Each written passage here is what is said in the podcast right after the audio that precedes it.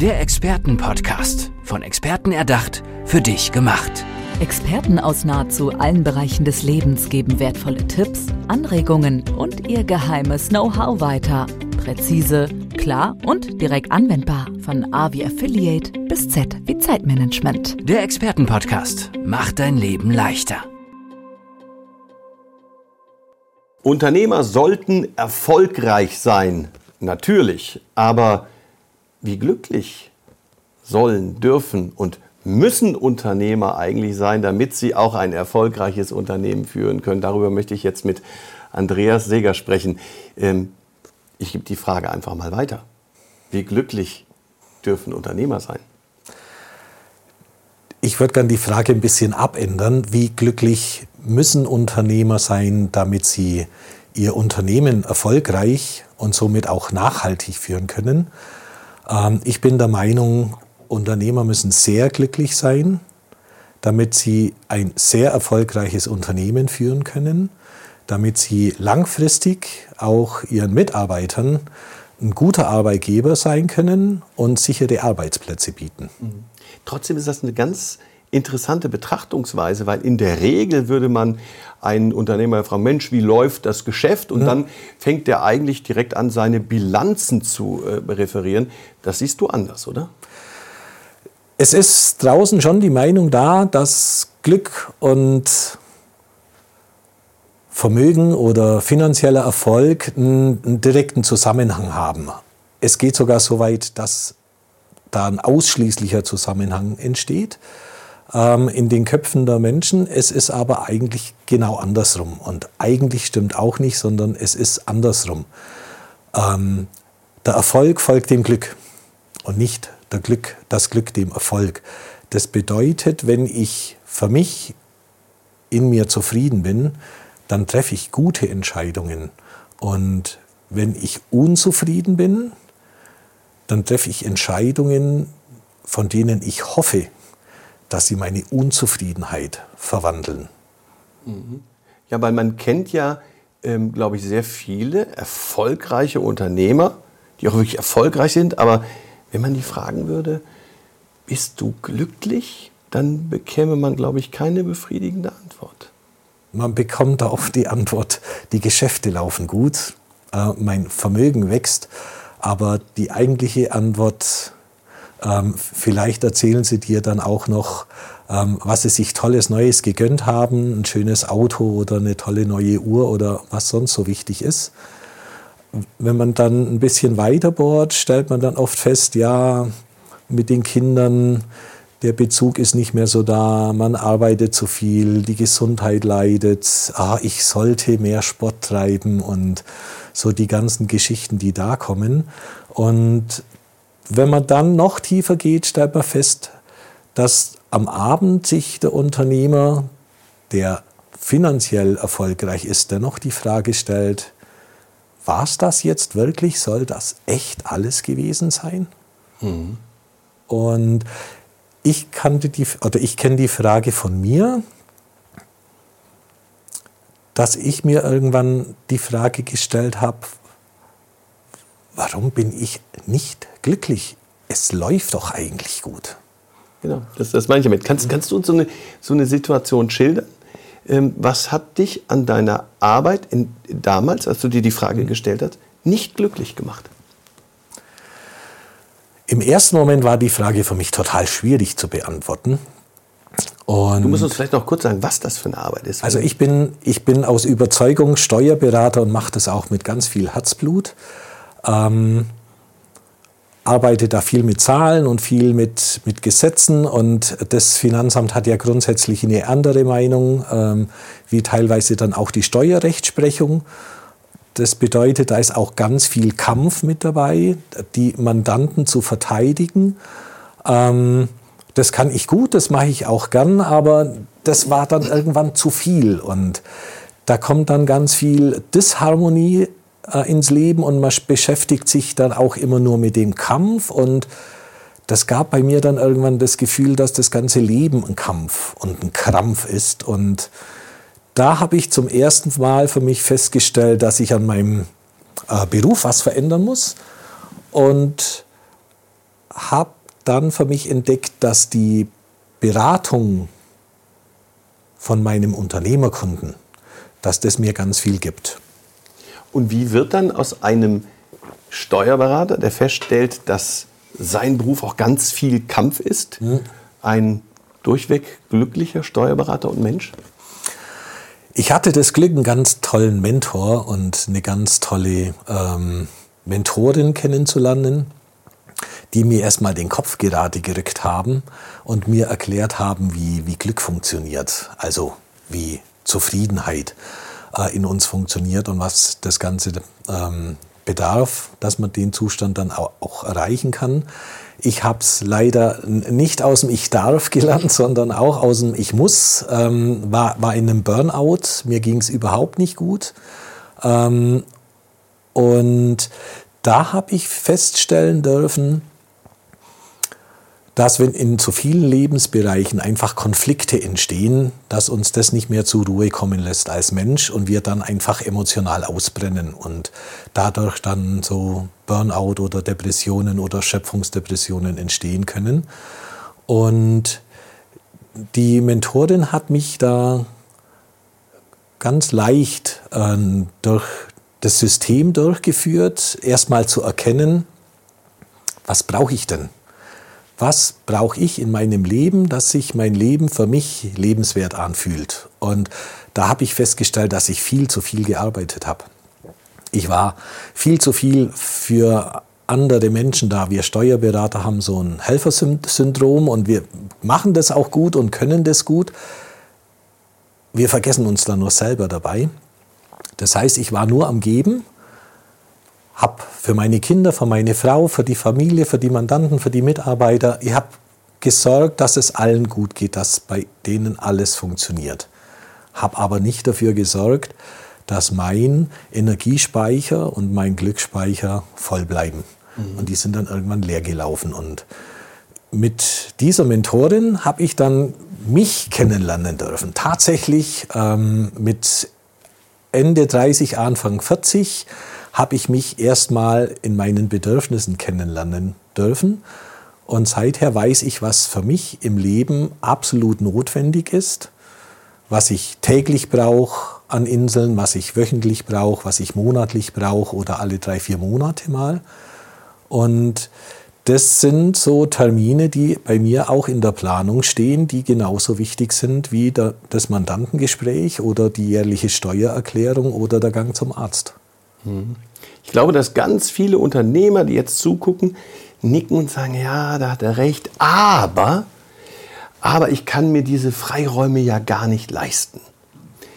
Wie bist du mit diesem Aber umgegangen?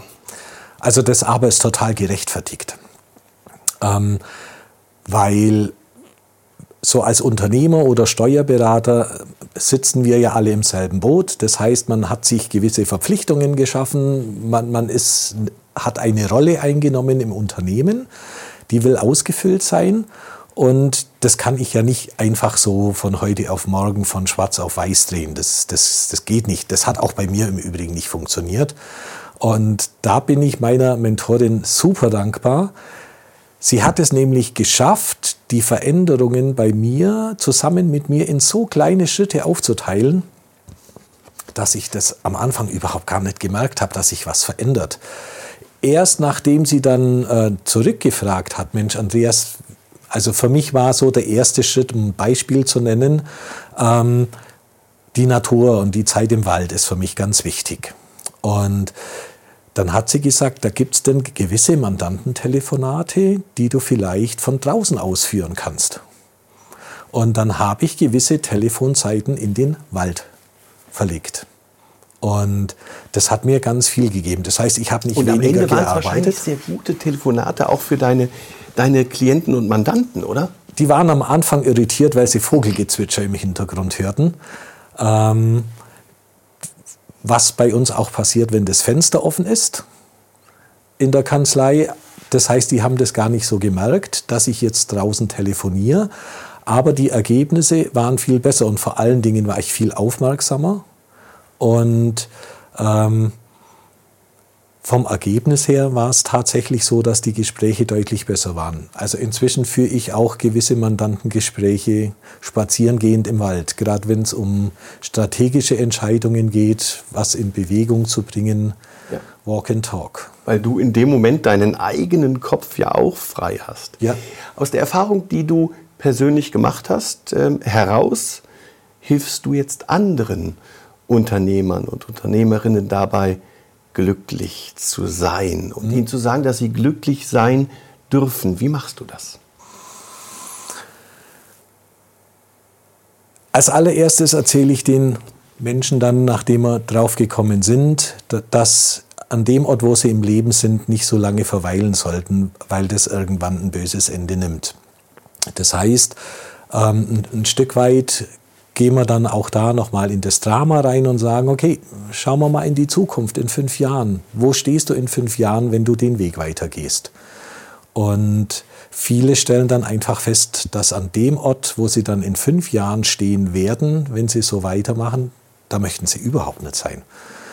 Und dann kann ich ihnen meine Geschichte erzählen und sagen, durch ganz viele, ganz kleine Veränderungen, ganz gezielt aber, kommt man vorwärts und es verändert sich und es verbessert sich. Und dann ist es ja auch ein Veränderungsprozess im Unternehmen. Man kann sich mehr rausnehmen, man kann mehr delegieren. Es gibt vielleicht dann auch eine zweite Führungsebene. Da gibt es ganz, ganz viele Möglichkeiten, ähm, wodurch kleine Veränderungen dann auch der Mut entsteht, äh, vielleicht dann mal eine größere Veränderung anzugehen. Und da nehme ich die Kunden, Mandanten, Klienten dann mit auf die Reise und sage, so ging es bei mir. Das ist ein Prozess, der dauert jetzt inzwischen seit acht Jahren an und der wird auch weitergehen. Und ich habe auch Tage, an denen bin ich überhaupt nicht glücklich. Äh, und dann gibt es auch Tage, die finde ich einfach nur furchtbar. Und dann gibt es ganz viele Tage, an denen geht es mir einfach blendend. Der Unterschied ist, die schlimmen Tage, nehme ich jetzt nicht mehr als Last oder als Leid wahr, sondern die sehe ich inzwischen als Möglichkeit, mich noch weiter zu verändern, dass es noch besser wird. Mhm. Gibt es so einen allgemeingültigen ersten Schritt, den jeder tun sollte, wenn er feststellt, oh, ich könnte glücklicher sein? Der erste und der wichtigste Schritt ist der zu erkennen, dass es tatsächlich so ist. Also zu akzeptieren, dass es Momente gibt, in denen ich unglücklich bin. Und diese Momente dann nicht abzulehnen, sondern einfach anzunehmen und zu erkennen, ja, die sind da. Die sind hier. Ich kann meinen Kopf nicht in Sand stecken, können schon, aber hilft nichts. Hilft nichts das Problem wird, wird weiter da sein. Also in dem Moment, wo ich akzeptiere, dass die Situation einfach so ist, dass es Momente gibt, in denen ich nicht glücklich bin, mich so fühle, wie ich mich nicht fühlen möchte. Und wenn ich an dem Punkt angelangt bin, dann kann ich ja auch verändern. Wir haben am Anfang auch über einen äh, sehr wichtigen Teilaspekt, glaube ich, dieses Themas gesprochen, auf den ich jetzt nochmal zurückkommen möchte. Denn der Unternehmer ist ja nicht nur für sein eigenes Glück verantwortlich. Und aus der Erfahrung heraus, die du auch gemacht hast, ähm, wie schnell schlägt sich der unglückliche Unternehmer eigentlich auf seine Angestellten nieder? Unmittelbar. Äh, das zeigt sich vielleicht im ersten Moment dem Unternehmer nicht so direkt, aber in dem Moment, wo ich als Unternehmer unglücklich bin, reagiere ich anders. Das heißt, ich bin vor allen Dingen in der Reaktion und nicht mehr in der Aktion, weil ich ja unbewusst ständig versuche, mein Unwohlsein zu verändern. Das heißt, ich gehe immer von was weg. Ähm, ich will ein Problem loshaben und ich bin nicht mehr aktiv in der Gestaltung und ich bin vor allen Dingen selber unzufrieden. Und diese Unzufriedenheit nimmt mein Mitarbeiter wahr. Unbewusst oder bewusst. Und der Mitarbeiter geht dann einfach davon aus, dass er der Grund ist, warum ich mich jetzt als Chef unwohl fühle. Das war äh, die erste Erkenntnis, äh, die ich aus meinem Training Spannend, dann ja. hatte. und habe dann mit meinen Mitarbeitern das Gespräch gesucht und habe gesagt, okay, wie geht's euch denn? Ja, eigentlich schon gut, aber wir haben irgendwie das Gefühl, dass du mit uns nicht zufrieden bist. Dann sage ich, es ist aber ganz anders. Also erstens bin ich mit mir unzufrieden dahingehend, dass mir das Leben, das ich gerade führe, nicht passt. Ihr macht eine ganz tolle Arbeit, aber mir geht es nicht gut. Und das war ein sehr erhellendes Gespräch. Wir haben das Gespräch Gott sei Dank relativ zeitnah in der Kanzlei geführt, aber nach, im Nachgang analysiert war das so ein Prozess bestimmt über zwei Jahre, wo es mir richtig, richtig schlecht ging. Und in den zwei Jahren hat die Kanzlei auch enorm drunter gelitten. Das heißt, die Umsatzzahlen gingen nach unten, die Ertragszahlen gingen nach unten. Die Mitarbeiterfluktuation war höher mhm. Und die Mitarbeiter, die ich dann eingestellt habe, um die, die gegangen sind, zu ersetzen, die habe ich jetzt nicht aus meiner vollen Kraft ausgewählt, sondern ich war ja froh, dass einer kam. Und dann habe ich halt genommen, genommen, was ich bekommen konnte. Heißt das dann im, im nächsten Schritt auch, dass ein glücklicher Unternehmer es leichter hat, gute und motivierte Mitarbeiter zu finden bzw. zu halten? Meine Mitarbeiter behaupten das. ähm, und ich bin auch überzeugt, dass es tatsächlich so ist. Ich habe da auch eine Erklärung für mich gefunden, ähm, warum das so ist.